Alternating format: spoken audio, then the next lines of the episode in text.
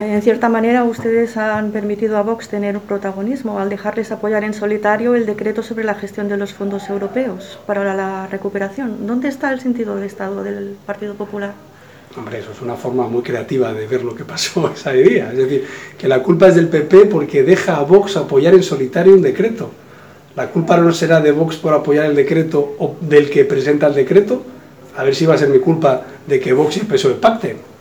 Entonces, ¿qué quiere decir? Que entonces yo tengo que acompañar a Vox cuando se equivoca para que no esté solo, o que tengo que acompañar al PSOE cuando se equivoca para que no le apoye Vox. Hombre, yo entiendo que estamos en una democracia, cada uno vota lo que considera y rinde cuentas por ello.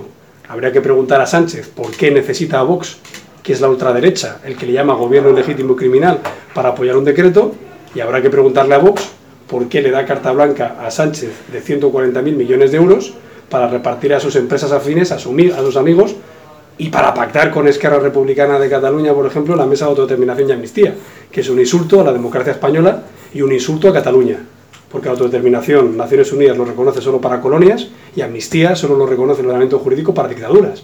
Entonces, ya, el colmo es que el PP sea responsable.